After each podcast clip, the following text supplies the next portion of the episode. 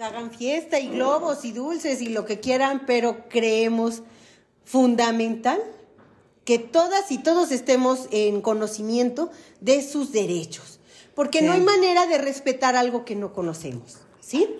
Y nos dice psicopedagoga María José, dice, gracias por un tema tan especial. Híjole, María José, seguramente tú también sabrás que este asunto de los derechos es un tema que pareciera ser que hay muchísima información, sin embargo, o sea, es que está disponible, pero sí. como que todavía no ha bajado y por eso consideramos necesario pues, seguirla socializando y seguirla platicando y seguir hablando del tema de derechos de infancia, porque eh, hay incluso, hay mucho desconocimiento, eh, hay críticas que a veces no están bien fundadas y hay eh, que, que, nuestro reto y nuestra, nuestro propósito y un poco con lo que queremos trabajar hoy es Em, ¿Cómo hacemos que eso que está plasmado en un documento oficial y que puede tener palabras rimbombantes y demás, lo podamos traer a la casa o al salón de clases? Así es. Y bueno, pues eh, nosotros estamos hablando de esto y pues hemos tenido oportunidad de, de, hablar en distintos foros, en distintas, con distintas personas. Y nuestra pregunta siempre, la pregunta inicial es, conoces los, derechos de niñas o niños, respetas los derechos de las niñas, niños y adolescentes. ¿Y qué creen? Que el 100% de las personas afirman que sí, que sí respetan sus derechos. Y entonces, bueno, la siguiente pregunta es, ¿los conoces? Y ahí es en donde se atoran, como que, pues he oído hablar de ellos, pues... Sé que existen. sí, o sea, tienen derecho a, a, ser felices, ¿no? O sea... Y entonces ya ahí cuando entramos en el terreno de cuáles son los derechos de ellas y ellos, pues no hay mucho conocimiento. Y esto lo, mencionamos porque no hay manera de respetar aquello que no conocemos. O sea, yo no puedo afirmar que respeto algo que no conozco. Por eso el tema de hoy es tan importante. Y justo como lo decía Ceci, hay una, eh, a un desconocimiento, todavía no baja esto de, la ley general de, las niñas, niños y adolescentes, de donde se desprenden sus derechos, eh, apenas tiene, fue publicada en 2014. Entonces, o sea, es súper reciente. De ahí también que muchas personas es tan reciente y es tan desconocida que todavía hay muchas personas que creen que es opcional y que creen que pueden manifestarse en desacuerdo. Esto es una ley, o sea, no es algo que esté proponiendo filosofía para niños o cualquier otra eh, propuesta privada, ¿no? Es algo que ya por ley debemos cumplir, que no se está sometiendo a la consideración de nadie y que en la medida en la que todos lo conozcamos y lo respetemos, las posibilidades de desarrollo de ellas y ellos son mucho mejores, su calidad de vida y las oportunidades que tengan para desarrollarse plenamente. Y además, eh, el asunto es que hubo un cambio de paradigma en términos de, los, de la historia de los derechos de las infancias. Primero veníamos de una visión asistencialista y de proveeduría, ¿no? Sí. A las niñas y niños en los cuales eran casi, casi objetos de cuidado del Estado o de la familia, ¿no? Eran, por eso siguen el discurso, yo le doy derecho de, yo le doy la libertad de, no es que nosotros no les damos derechos, ya los tienen, nuestro trabajo es hacer que estos los disfruten plenamente. Entonces, em, este cambio de paradigma tiene como desde la convención por ahí de los 60 y de pronto parece como de, ¿qué? Ya van 60 años, pero los cambios suceden a veces a velocidades mucho más lentas de las que quisiéramos, ¿no? Es que ya estamos, es que tenemos que estar más pegaditas para salir en la Instagram, muy precious.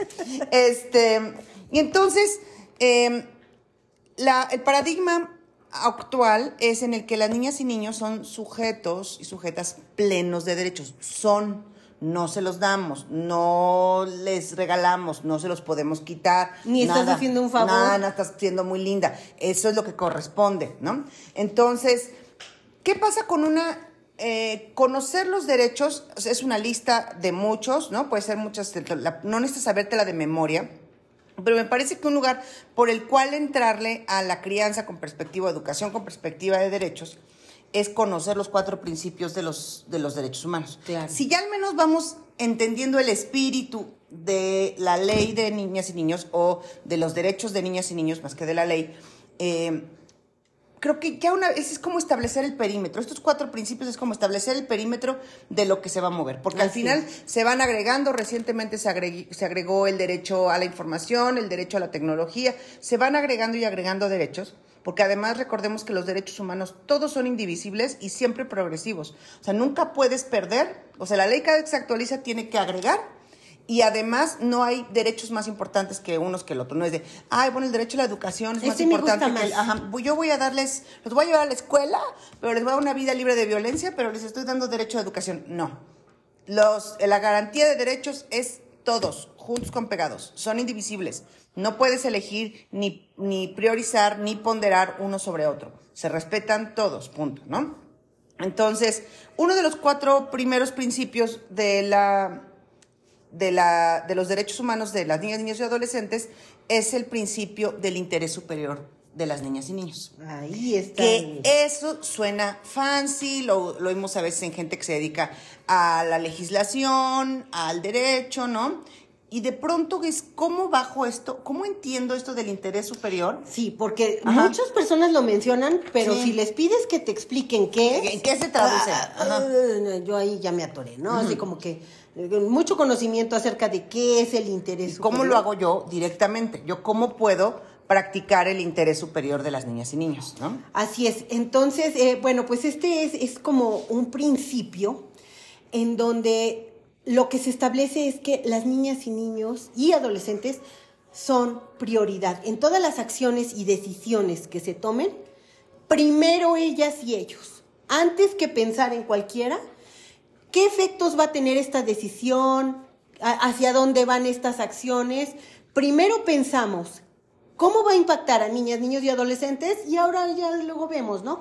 Eso es realmente el principio superior de las niñas, niños y adolescentes. En el, cuando estamos contemplando interés superior de la infancia, perdón, más bien de niñas, niños y adolescentes, no significa que sacrifiquemos a otros grupos de edad.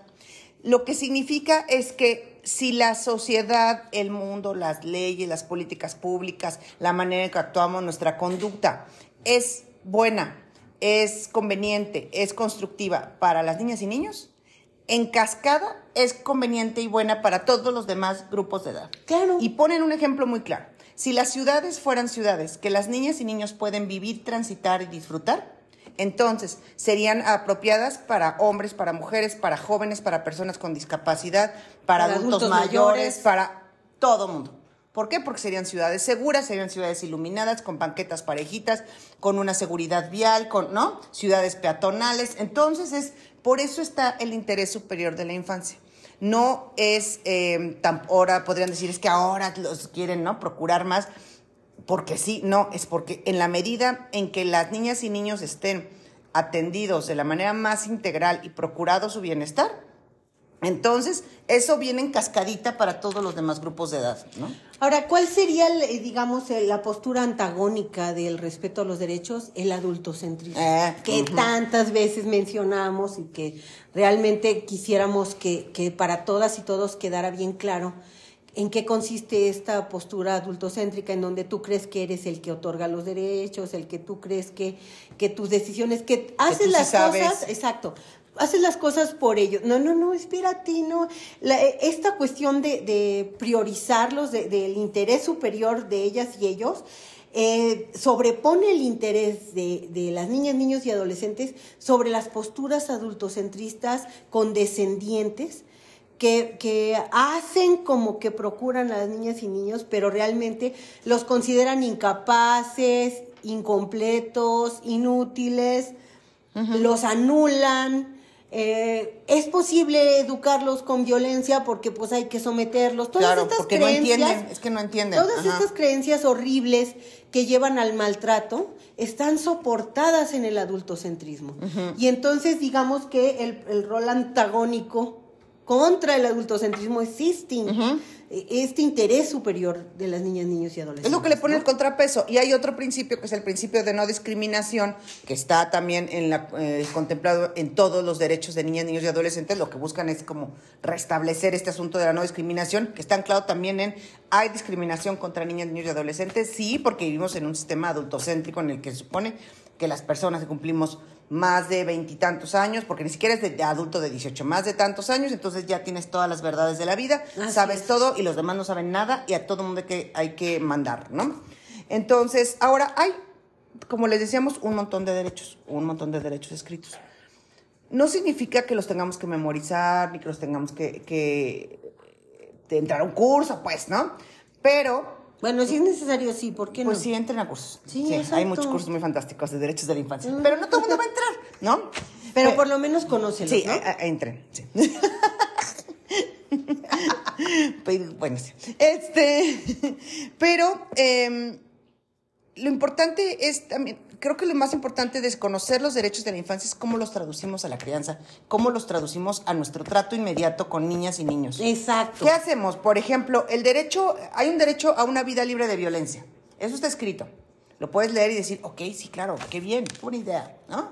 ¿Qué vas a hacer, gobierno, no? Ok, pero ¿y tú, mamá, papá, docente? Adentro de las casas, Ajá, ¿tú exacto. qué vas a hacer? Porque no nada más hay violencia en las calles, no nada más son la, es la violencia que vemos en las noticias.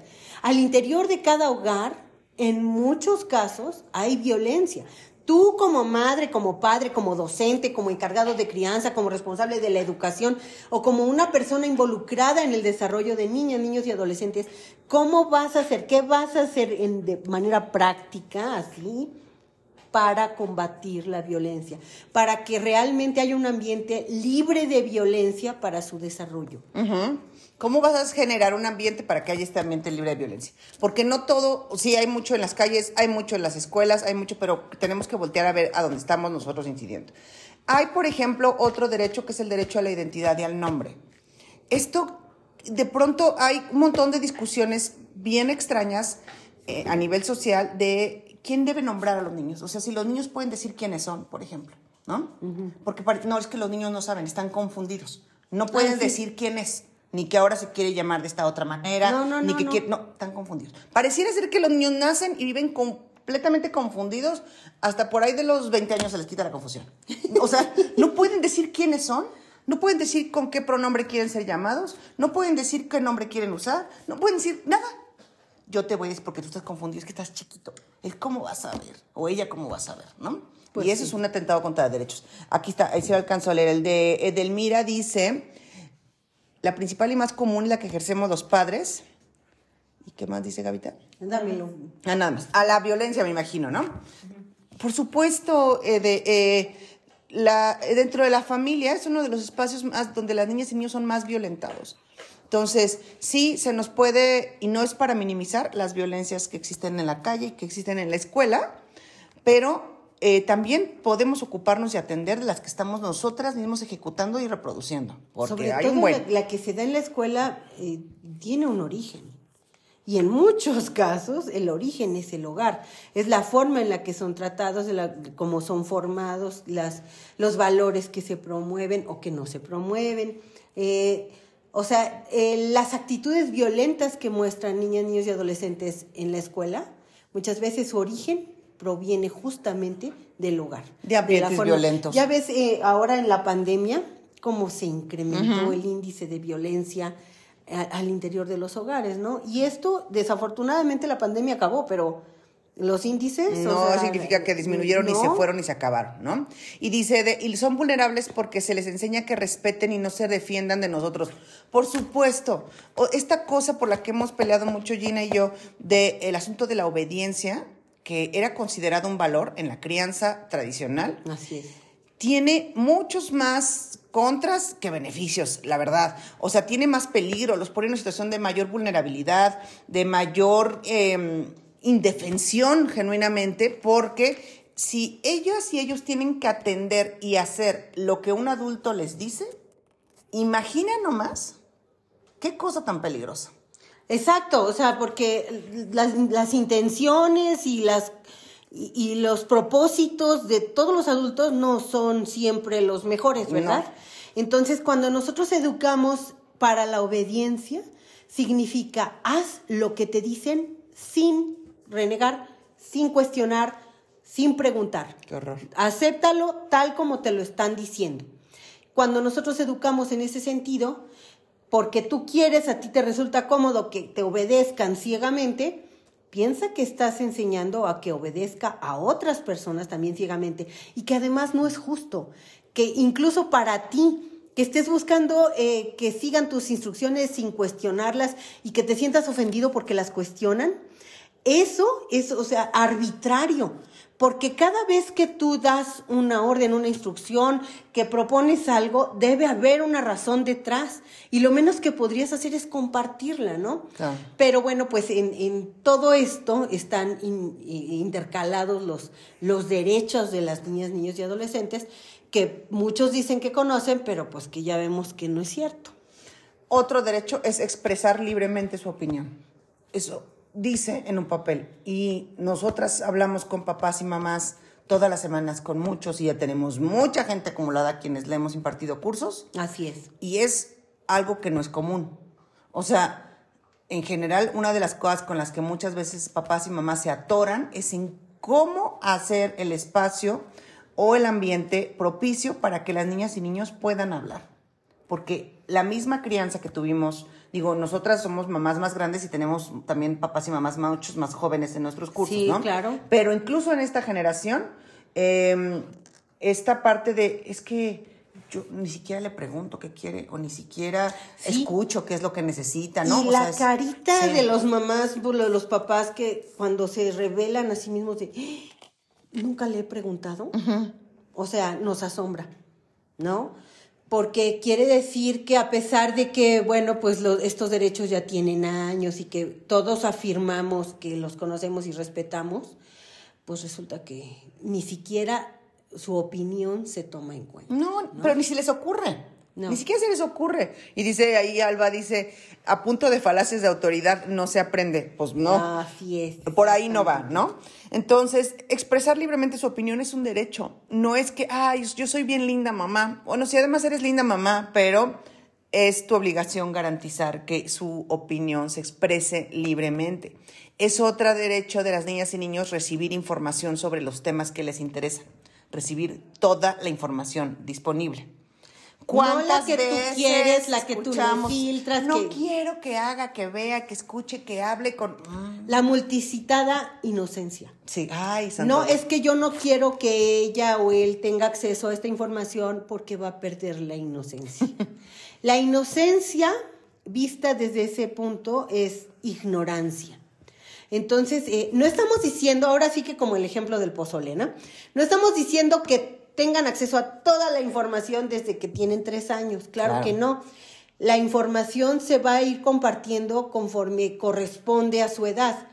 Pero es importante que si ellos y ellas quieren saber algo, tú compartas esa información, reconozcas que tienen derecho a esa información y que además lo veas desde la óptica, no nada más por respetar sus derechos, sino porque cuando ellas y ellos están más informados, están mejor protegidos. Dice Lechat Cosmique, dice, le es difícil criar respetando derechos cuando una no fue educada así, pero se hace el esfuerzo sin duda. Sabemos que tanto nosotras como otras generaciones más jóvenes no recibimos esta información, no recibimos este estilo de crianza y sabemos que es un reto porque eh, además la crianza no es cualquier otro trabajo que tú haces, en el cual nada más te profesionalizas. En la crianza está envuelta tu historia, tu persona, tu experiencia, tu cuerpo, un montón de cosas, lo que eres, tu expectativa, tus sueños, un montón. Claro. Entonces, por supuesto que es una vuelta de tuerca complicada. ¿Imposible? No. ¿Complicada? Sí. Si le empezamos a encontrar todos los beneficios, creo que es una de las cosas que más te pueden motivar.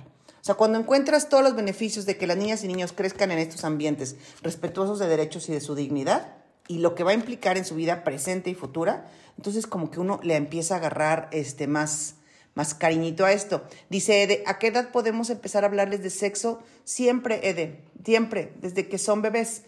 ¿De qué sexo? Eso es lo que va a ir de acuerdo a la edad. Exactamente. Desde bebés, eh, cuando se bañan, desde bebés, cuando tú los les vas aprendiendo a, pedir consentimiento de besarlos y abrazarlos, siempre y siempre guiada por sus intereses, sus preguntas, por sus su curiosidad, o sea, pero siempre. es que eh, eh, cuando ellas y ellos empiezan a expresar sus preguntas, cómo se llaman las partes de su cuerpo, ya estás hablando de sexualidad. Cuando tú eh, usas el nombre correcto de cada parte de su cuerpo y no, lo, no le pones otro nombre para eh, minimizar o para no quitar la inocencia, como tantas personas lo dicen, sino que utilizas el nombre correcto y, le haces ver que nadie tiene derecho a tocarles o a hacer cosas sin su consentimiento y que la protección de su cuerpo es algo importantísimo. Ya estás hablando de sexualidad. No estás hablando de relaciones sexuales. A lo mejor de las relaciones sexuales vas a hablar más adelante. Pero desde que son pequeñitas y pequeñitos, acorde con su edad, ya estás hablando de sexualidad cuando se llaman las cosas por su nombre y cuando das información que les permiten prevenir riesgos eh, y además protegerse. Protegerse. Y si te refieres a relaciones sexuales, no sé cuándo, eh, Ede, pero seguramente antes de lo que tú te imaginas. Eso sí te puedo decir. Con mi experiencia como mamá, no es así de, yo creo que cuando esté en la prepa, ya le puedo hablar, ¿no? No, pues no. No, mucho antes, mucho, mucho, mucho antes. Eh, hay otro mensaje, dice, ah, de Alba, ¿verdad? Que la creencia respetuosa y todo lo bueno requiere esfuerzo, así es, y vale, vale la pena. Eh, y el último que eh, quisiera mencionar, que también está vinculado a esto de los derechos, es la libertad de pensamiento y creencia. Es un derecho, es un derecho y tú dime con qué frecuencia lo vemos. No, no, olvídate, olvídate. Cero. Exacto. ¿Cómo? incluso quieren, pues no dicen que son esponjas. Las niñas y niños son esponjas. Y entonces eso eh, implica que me replique exactamente lo que yo le doy. Eso es lo que me vas a devolver. Tú no tienes derecho a pensar. No, no, no. Tú repíteme con exactitud lo que yo quiero que pienses, lo que yo quiero que creas. Como examen. Exactamente así como yo te lo estoy dictando, quiero que me lo regreses para sentirme tranquila. Entonces ahí se está anulando absolutamente este derecho. Y, y o sea, es impresionante que incluso hay quienes te discuten. Ah, claro. Es que no, es no, ¿cómo? ¿por qué? ¿O qué? ¿Cómo? No, si yo soy su padre, soy su madre, yo quiero su bien, seguramente sí, todo eso seguramente sí. Que su bien sea ser una copia de ti en el mundo, eso sí lo podemos platicar horas. O sea, de que quieres seguramente su bien, que quieres lo mejor, que le quieres proteger, que lo quieres prevenir, que todo eso sí puede pasar. Seguramente es más, asumamos que así es. Que para lograr eso, para lograr su mayor bienestar, lo que tenga que hacer es ver el mundo con tus ojos y replicar lo que tú le quieres enseñar, eso no lo sé. Ay, sí, ya no. Dice Ede, he buscado hablar de las partes por su nombre y decirles que se amen y cuiden mucho su cuerpo, pero sí, me refiero a relaciones sexuales porque aún no sé cómo decirle la concepción a los niños. Seguramente te van a preguntar, eh, más, eh, si puedes, Ede, mándanos un mensaje de directo y te mando em, sugerencias de libros con los que puedes hablar con ellas y ellos. Este, que son un apoyo. Son apoyo, porque es así como de, si empiezas con el libro, tiene ocho años, ya, sí, ya, ya, sí. Ron, ahorita terminando el live, están en consejo técnico, ahí está en tu casa, te metes a Amazon, pides los libros y los libros te van a permitir, digamos que sin que sea, porque puede ser un tema incómodo, es, ay, vamos a ver este libro, si de plano dice, no, ok, lo guardamos un poquito más y luego lo volvemos a sacar y luego volvemos a hablar de los pájaros y de los tigres y de los y por ahí vamos a ver si hay asuntos con las personas, ¿no? Y tú tú vas, la cosa es aguas también a veces nos dicen, es que mi hijo no me ha preguntado nada o mi hija no me ha preguntado nada. Bueno, a lo mejor no siempre es así. información por otro lado, ¿no? No siempre va a llegar, mamá, ¿cómo nacen los niños? o cómo llegan los niños a la panza. No siempre va a llegar la pregunta directa. Pero a los ocho seguramente ya hay información en su cabeza y hay información que alguien más se la compartió. Entonces, si también ves que por ahí hay como no ha habido un acercamiento directo, el libro te puede ayudar un montón como a triangular esta conversación y decir, mira, ¿no? Y cómo ves, y no tienes que saber todo, Ede, no tienes que saber todo. También tú puedes buscar información, no tienes que saber explicar todo, está bien buscar información juntos. Y de esta forma tú te aseguras de que la información con la que cuenta es buena, es de buena calidad, es de buena fuente y cuando viene la distorsión porque oyó otra cosa, ya le hace chiras porque no, yo, yo sé que esto, son, esto es, de otra manera. ¿sí? Entonces, eh, es también protección. El informar a las niñas y niños con respecto a estos temas es protección, es cuidado. Y es cumplir su derecho de acceso a la información. Así es. Muchas gracias. Escríbenos un mensajito para que yo te mande al rato títulos de libros que por experiencia propia he usado y que son muy fantásticos en ese sentido. Porque también aquí hay que ser muy cuidadosos con la clase de información a la que uno se acerca. Muy Así cuidadosos. es. Entonces, este, pues bueno. Y bueno, pues, Pues con sí, esto bueno. cerramos nuestro, nuestro live de día de, de hoy.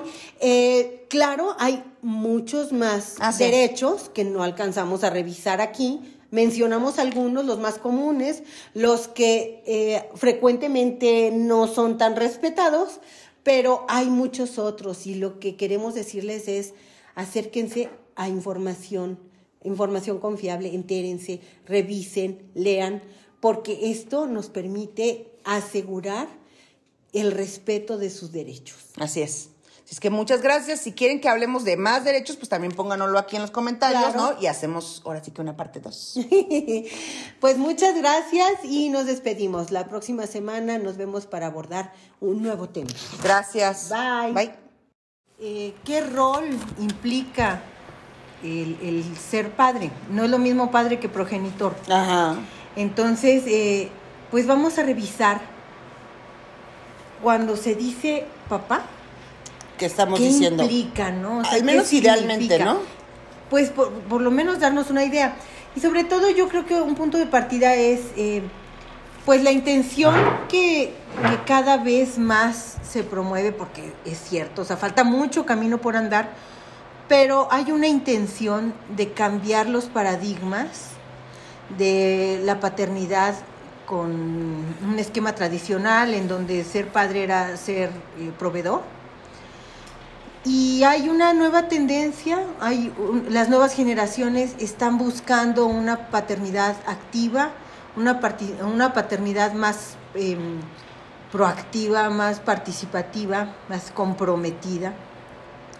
Y bueno, claro que, o sea, falta un mundanal Sí. para lograrlo, te- falta permear en, en muchos campos de la sociedad, pero bueno, por lo menos ya estamos en el camino. Pues ¿no? estamos en el camino que viene de las del mismo cuestionamiento a los roles masculinos, ¿no? O a lo que significa ser hombre, o sea, este replanteamiento de la paternidad también va pegadito, ¿no? Con estas preguntas. Con los nuevos modelos de Ajá, exactamente. Entonces, que como que desde ahí se va, ¿no? ¿Qué significa ser hombre? ¿Cómo se vive ser hombre? Que hay otras opciones de vivirse siendo hombre, no desde la tradicional fuerza física, violencia y demás, sino Claro. como desde otro lado. Y creo que ahí pegadito vino como en resbaladilla la- la- la- los cuestionamientos sobre la paternidad. Y deja- mira, Caro nos está saludando en Instagram. Hola, Caro. Hola, Carola. Qué gusto Qué milagro que andas acá. Hace mucho que no te vemos por aquí, ¿eh? Sí.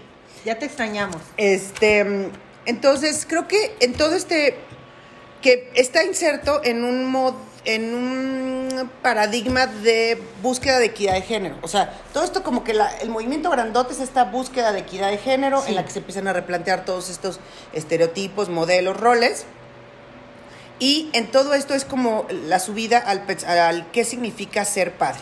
Si nos vamos a la de mm, a lo que significa etimológicamente padre, significa dueño, jefe, poder, todo, ¿no? O sea, el pater familias era el dueño de la familia, ¿no? Entonces, pues ya de ahí. ya de ahí ya está cañón, ¿no? ya la cosa no está equilibrada. Exactamente. ¿no? Si hablábamos de equidad, por ahí, Ahí no, por ahí no es. Por ahí Sin no. embargo, es, es importante saber de dónde venimos y por qué se construyó este rol del padre frío, distante, que solo regañaba, ¿no? Como en las eh, la de generaciones mm, anteriores, Y ¿no? que incluso no le correspondía involucrarse. No. o sea, estaba mal visto. Sí, o sea, ¿cómo? Eso le tocaba completamente a la mamá. ¿no? Sí, o sea, es, como, como femenino, como, ay, qué Sí, o sea, que ocuparse de la escuela, de qué comió, de que se enfermó, ¿no? No, no, eso para qué. No. No, aquí está la lana y además unos buenos azotes para También, educar, ¿no? ¿no? Exactamente. Pero, sin duda, esto nos, nos saluda también. Hola, dos en familia nos está saludando también en Instagram. Oli. Casi, aquí estoy, ya. Dice Caro, si no se ve tu carita, es, es que así es mi nuevo personaje misterioso. Estoy para acá. Así tarugadas, y este para acá. Entonces, este. Entonces, creo que el, el camino se está transformando hacia una búsqueda de mayor aportación y corresponsabilidad en las labores de crianza y cuidado. No es nada más, porque además ellos van dando cuenta, creo, o quiero creer, que es una pérdida no estar en la crianza de los hijos. O sea, no es como de, oh, ahora me toca Ah, criar hijos, exacto, ¿no? ajá, Ajá. eh, o sea, el, el ángulo es otro, no Sí. es la óptica de ahora tengo más obligaciones, sino No. ahora tengo la oportunidad. Y es más, o sea, papás que buscan esa oportunidad, cuando no la tienen, la buscan, an- porque saben lo importante y saben de lo que se pierden. Porque la verdad es que se pierden de mucho Ah, los claro. papás que no se involucran, que no participan, que no saben de sus hijos, que no, eh, no tienen la interacción, la cercanía y el vínculo que debieran tener, ¿no? Entonces, el reconocimiento de, de saber de lo que te estás perdiendo, También tiene que ver con quien lo sabe mantener, o sea, con quien lo sabe mantener y lo sabe valorar. y quien no. Pero, este, quien lo sabe valorar y mantener, reconoce la gran ganancia que implica estar cerca de las hijas e hijos, de ser copartícipe en la crianza, de, y no es de yo le ayudo, no, es de yo soy copartícipe en la crianza de un niño o una niña que son también mi responsabilidad. Yo no estoy ayudando al cambiarle el pañal o al llevarlo a la escuela. Es mi no, ni, responsabilidad. ni me tiene que dar las gracias. No.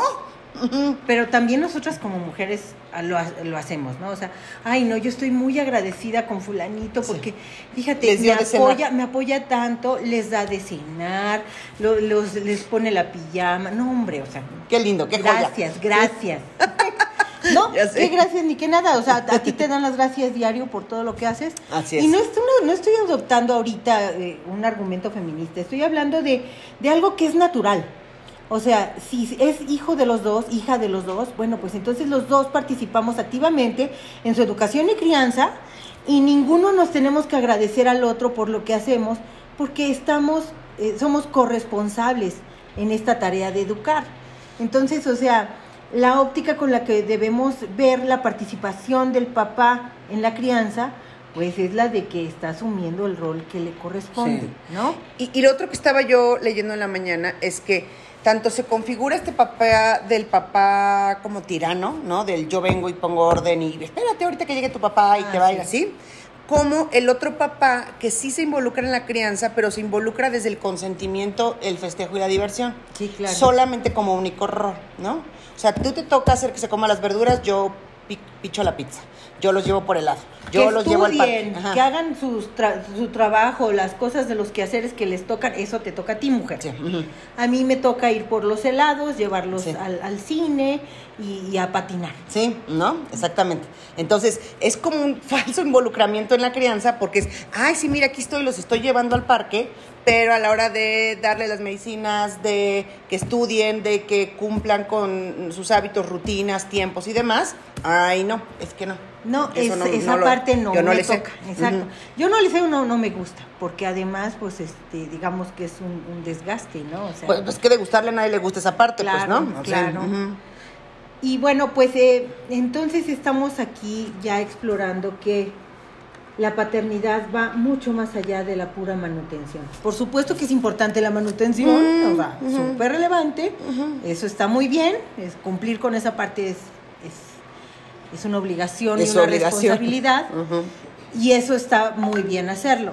Pero la paternidad también significa cuidar, acompañar, estar, escuchar, establecer un vínculo basado en el respeto y en el diálogo, saber de ella, de él, qué le interesa, qué le preocupa en el día a día. Yo escuché a una persona muy cercana, por cierto, eh, decir, es que sabes que es difícil platicar con mi papá porque no sabe, o sea, a ti llego y te cuento. ¿En qué va el chisme? Ajá, en Pues, qué va el chisme. Pero es, es tanto lo que tengo que platicarle a mi Sí. papá que no, o sea, pues él me va a preguntar si ¿Cómo hace calor y yo le voy a decir que sí y que cómo estoy y yo le voy a decir que bien. Bien. Y la conversación va a durar menos de un minuto. Claro, porque es muy largo explicar así de, ¿te acuerdas de mi amiga, mi amigo, no sé qué, qué le pasó y que mi claro. miss me pidió y no me llevé la tarea? Eh, ¿No? El seguimiento, la- el diálogo cotidiano construye una historia Sí. a la cual es más fácil dar seguimiento. Claro. Entonces la paternidad construye esa historia. Sí. O sea, comparte eventos que son relevantes para los hijos y las hijas, sus inquietudes, sus necesidades, sus sentimientos.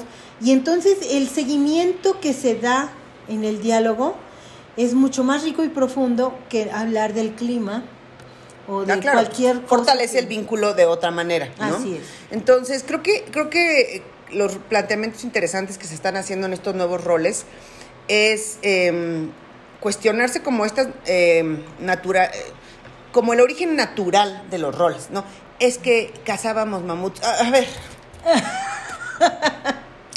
Eso ya no sirve para Ya explicar. tiene meses. Tiene dos, tres meses que lo dejaste de hacer, compadre, ¿no? Entonces ya no se puede explicar todos los comportamientos del mundo porque pues, cazábamos mamuts, ¿no? O sea, Ah, por favor.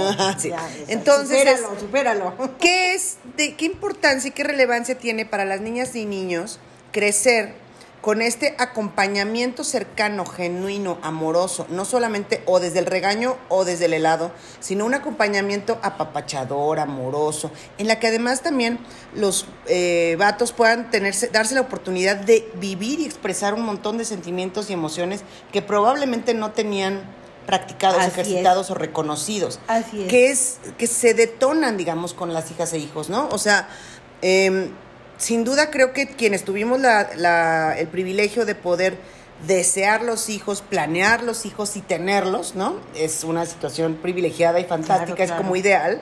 No todo mundo llega a la, papá, a la paternidad o a la maternidad en ese camino, pero al final ahí están los chamacos, ¿no? Ahí están y tienen una serie de derechos y de necesidades y, ¿no? Y de espacios más ideales para su crecimiento. Y en ese sentido, una paternidad activa, pero en sentido verdaderamente de compromiso, de aquí estoy, de aprendo a trenzar tu pelo, aprendo, ¿no? Te acompaño a buscar tu primer brasier, ¿no? Sé cuándo te bajó en este mes y cómo viviste tu cólico, ¿no? Eh, o sea, toda esta parte que se supone que nos tocaba solamente a nosotros, porque solamente nosotros sabíamos. O sea, el asunto es que te tocaba a ti, Sí. porque, o a mí, porque los otros no o sea, el saber no estaba depositado ahí. Pero siento que tú también adquiriste ese saber. Claro, claro. Y lo vas practicando y lo vas desarrollando. No venía cargado en el software. ¿no? Así es. Y el reconocimiento, sobre todo, de que todo esto que estás mencionando no está vinculado con el género, No. ya es este un gran avance, ¿no? O sea, porque, digamos, hay el, el constructo de- del rol de la paternidad, del padre, eh, pues está asociado con tradiciones, con cultura, con creencias, con, con todas estas cosas que han influido en cómo, qué significa ser papá. Y, por ejemplo, los paradigmas del, del cine de los sesentas, que son hoy los abuelos, Ajá. Y esos abuelos fueron a, lo- a los que formaron a los papás de hoy. Entonces, o sea, todavía tenemos que romper con muchos patrones, con muchas creencias. Eh, incluso cuando planteas algo así que parece disruptivo, o sea, que no debiera ser disruptivo, pero bueno, lo publicas. Uy, o sea, se te van como avispas, ¿no? Claro. Ya empezaron estas feministas, ¿cómo es posible? ¿Cómo es posible que quieran que los papás se involucren en la vida de sus hijos? ¿Qué, qué clase de monstruos son? ¿Qué le pasa a esta par? Oye, déjame saludar a Botzanga que nos saludó, dijo que excelentes como siempre. Saludos, Ay, muchas gracias. muchas gracias. Y Alba dice, mm, espérame, ¿qué dice Alba? Este, Es de que me lo estás Es moviendo. Ah, dice, a mi mamá sí le tocó solita, pero lo hizo muy bien. Aunque nunca extrañé a mi papá, ya de adulto me doy cuenta que no es igual crecer con un padre presente y activo que con una super mamá. Así es, o sea, tu mamá resolvió, ¿no? Atendió lo que era necesario de la mejor manera, este, pero eso no le quita, ¿no? Claro. La ausencia al papá. Porque eso de, es que eres mamá y papá, no, soy mamá. Soy una mamá Soy muy una gran buena mamá. mamá, Sí, pero no soy mamá pero y papá. no soy papá. No, El, ese no el está. rol del papá no está. Así es. Está ausente. Sí, porque con ese tipo de narrativas pareciera ser que entonces ya está cubierto todo. Sí que ya ni era necesario. ya tú eres mamá y papá. Ya con Ajá. eso. No, no soy mamá y papá. Soy una gran mamá, pero el papá sigue sin estar o, sin, o estando parcialmente o demás, ¿no? Y creo que tiene que ver que, eh, con un avance eventual, Dina, de estas generaciones, ¿no? De nuestros hijos y demás, van a replantearse el rol paterno desde otro lugar. Claro. Yo, yo pienso que sí, o sea, por lo que han escuchado, lo que han aprendido, lo que hemos dialogado con ellos, ¿no? Lo que han experimentado también, creo que esto les va a permitir tomar las riendas de su rol paterno desde otro lugar. O sea, desde un rol más amoroso, activo, proactivo, ¿no? De mayor decisión, no es como de, ah, salió embarazada o, ah, y ahora me toca hacer esto, ¿no? Sino también envolverse Claro. desde esa decisión, ¿no? Claro, o sea, eh, todo este cambio que se está gestando en la, en la forma de pensar y de interpretar las relaciones eh, humanas y el, el rol de los, de los géneros, los distintos géneros, todo esto abrirá el camino para que cada vez más se considere la relevancia que tiene su participación, su integración. Y yo también creo, tengo confianza en que las nuevas generaciones tienen una noción mucho más clara de, de esto, de lo que estamos hablando, ¿no? Lejos de aquel eh, machismo. Incluso esta nueva generación que está por ser papás, o sea, los que siguen para ser papás, pues tuvieron papás todavía en este con, con creencias Sí, sí. y con limitaciones culturales, ¿no? Pero esa nueva generación es, es nuestro reto, o sea, es nuestro reto formar, abrir el, el, este, el criterio para que estén conscientes de la participación y la, la relevancia que tienen en forjar una sociedad diferente, ¿no? Y dice acá, Caro, dice, ¿y qué pasa con los diferentes modelos de familia? Dos mamás, dos papás, las mamás solteras por decisión. Sí, sin duda no se está planteando una mm, eh, un modelo único desde la heteronorma, pues, ¿no? Que es, tiene que haber una figura paterna y una figura materna, porque si no los niños están incompletos. No, es en el caso de las familias en las que hay un padre y una madre que eh, decidieron tener hijas e hijos, la presencia del papá es relevante. Las familias que son, híjole, ahorita leemos el siguiente, dice...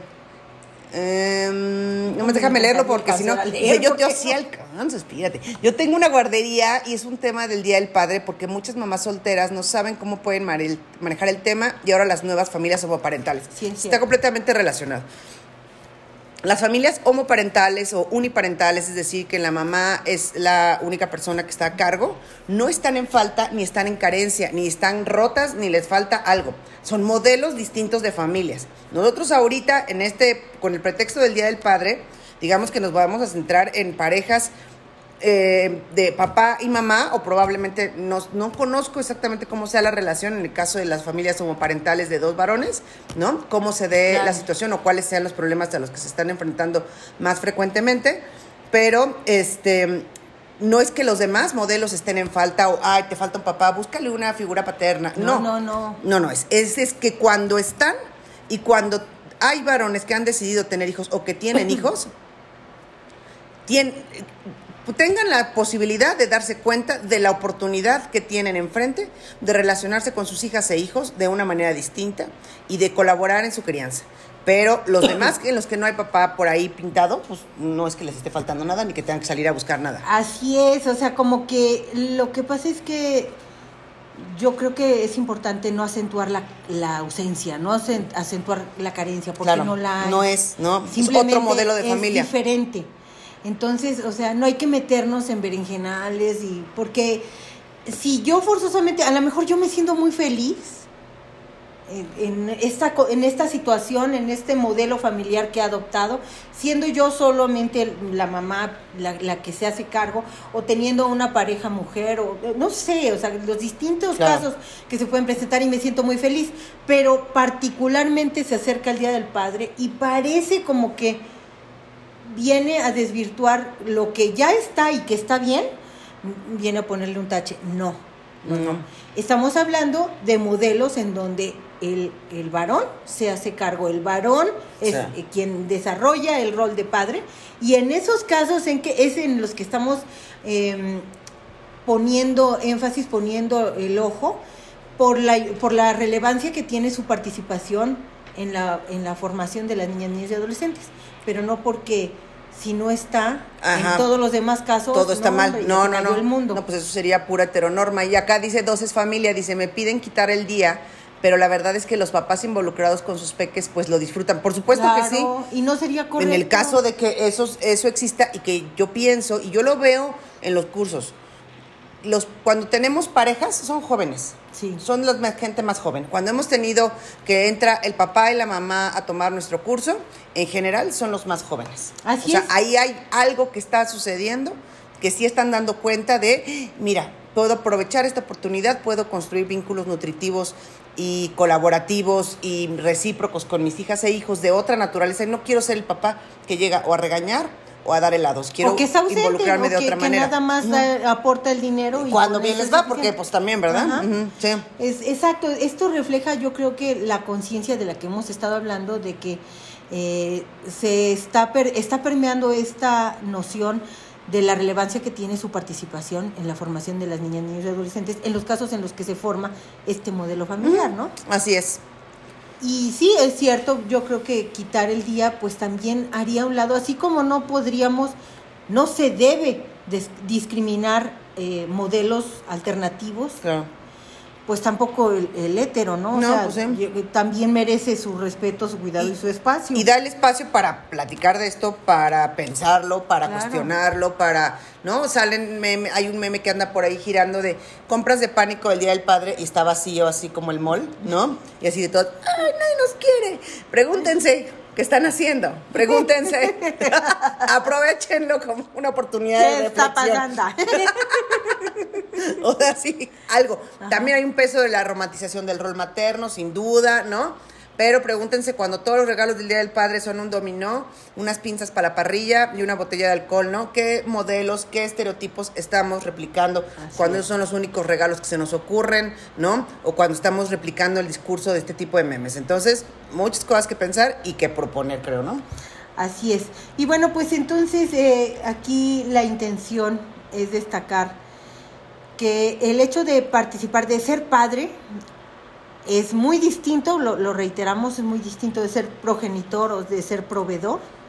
El padre participa, colabora, se involucra, dialoga, escucha, acepta y construye vínculo. Un vínculo basado en el respeto, en, en el respeto a la persona, el respeto incluso a la familia, no solamente a las niñas y niños, porque ponle que a lo mejor son un amor con los niños, pero con la mamá es horroroso el trato, entonces es, es generar un ambiente propicio para que las niñas y niños crezcan en un ambiente familiar bonito, en armonía, es respeto a su identidad, es, eh, es proveer, pero también es colaborar y es participar y hacerte cargo. Eh, realmente la participación, cuando el papá, en, en una familia en donde hay papá, la participación es activa, los resultados también son maravillosos, Sí. ¿no? Gracias. Este, bueno, pues entonces creo que sin más por el momento, ¿no? Este, nos vemos en 15 días. Dentro de 15 días, Sí. así es. Eh, nosotros los esperamos por aquí dentro de 15 días. La próxima semana va a haber retransmisión. Ah, Y estrenamos cursos la próxima semana. Espera, ¿a dónde vas corriendo? ¿Qué te pasa, calabaza? pues es que ¿quién se despidió? Yo porque te iba a dar a tu pie Ah, ah, para tu gracias, diálogo. Gracias, Sí. gracias. Gracias por darme esta gran oportunidad. Vamos a iniciar nuestro curso de manejo de berrinches con crianza respetuosa el Martes. día martes y por favor quien esté interesado, por favor anoten aquí en, mismo en el video o mándenos mensaje directo. Gaby se va a poner en contacto con ustedes para darles información. Es un curso muy bonito que De dos sesiones nos nada más. ayuda hablando justamente de cómo relacionarnos mejor con las niñas y niños, bueno, pues Ahí está. aquí vienen muchas herramientas súper valiosas para acompañar al desarrollo de las niñas y los niños y para manejar esos berrinches que de repente pueden Sacarte de quicio. Eh, bueno, pues, eh, ¿qué hacer y qué evitar? Claro. No se pierdan la oportunidad quienes estén interesados. Y el miércoles, Miércoles. por su parte, Desarrollo de el desarrollo socioemocional. No, educando las emociones. Educando las emociones se llama.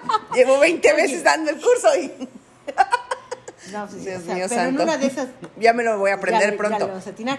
Educando las emociones con filosofía para niñas, niños y adolescentes, que también está muy vinculado con esto de los También. berrinches, también está muy vinculado con esto del desarrollo del, del rol paterno. Bueno, o sea, realmente contribuye en mucho a nuestro propio crecimiento personal y al de al acompañamiento de niñas, niños y adolescentes. Sí. Entonces, quienes estén interesados, ya saben, martes inicia manejo de berrinches Miércoles inicia Educando las emociones. Y Carola se despide también, que gracias que le dio gusto vernos. Carito, qué bueno verte por aquí. Te Qué esperamos bueno. dentro de 15 días. Muchas gracias, Gracias. y nos vemos. Bye.